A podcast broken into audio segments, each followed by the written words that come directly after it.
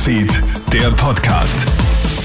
Mit mir, Matthias Klammer. Ich wünsche dir einen schönen Dienstagabend.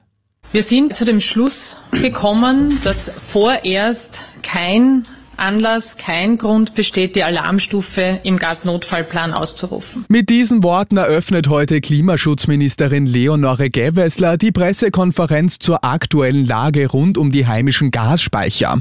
Diese sind ja zuletzt nicht so rasch gefüllt worden wie erhofft. Österreich bleibt zwar vorerst in der Frühwarnstufe, Großverbrauchern wird jedoch angeordnet, so weit wie möglich auf alternative Energieträger, vor allem Erdöl umzurüsten. Außerdem appelliert die Regierung Regierung an die Bevölkerung, sich auf die kommende Heizsaison vorzubereiten und beim Einsparen von Strom und Gas mitzuhelfen.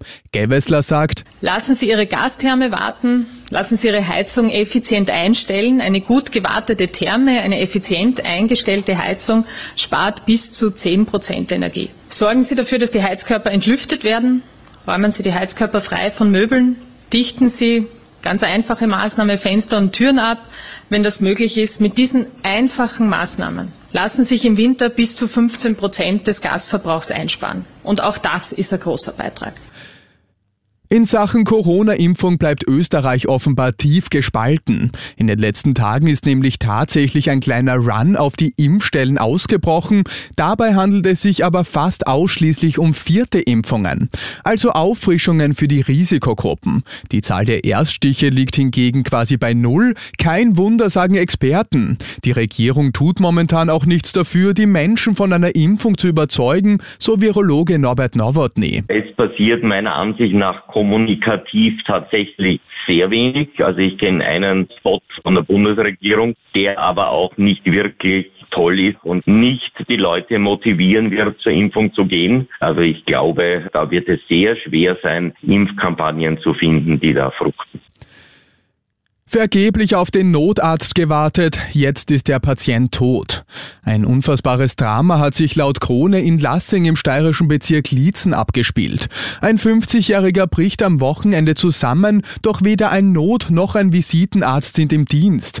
Die Reanimationsversuche der Rettungskräfte sind leider erfolglos. Erst nach 40 Minuten trifft der Hubschrauber ein.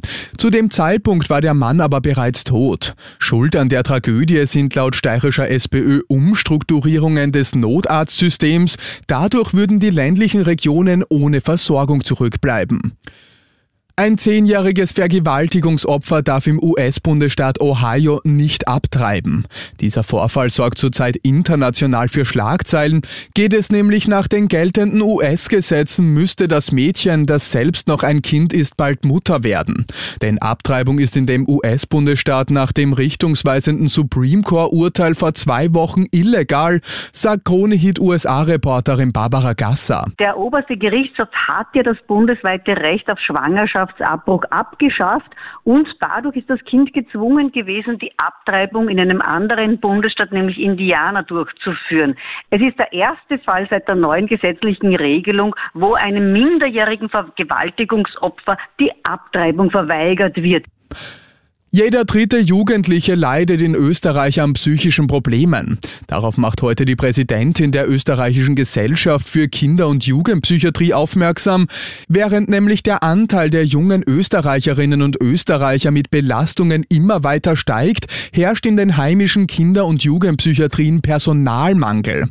Und das hat dramatische Folgen, denn durch das Aufschieben der Behandlungen können die Belastungen bei den Kids auch chronisch werden.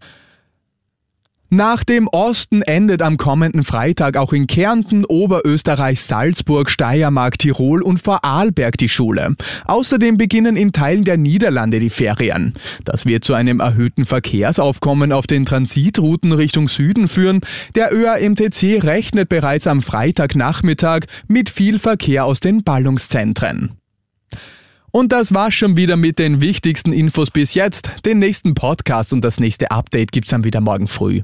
Schönen Abend dir. Krone Hits, Newsfeed, der Podcast.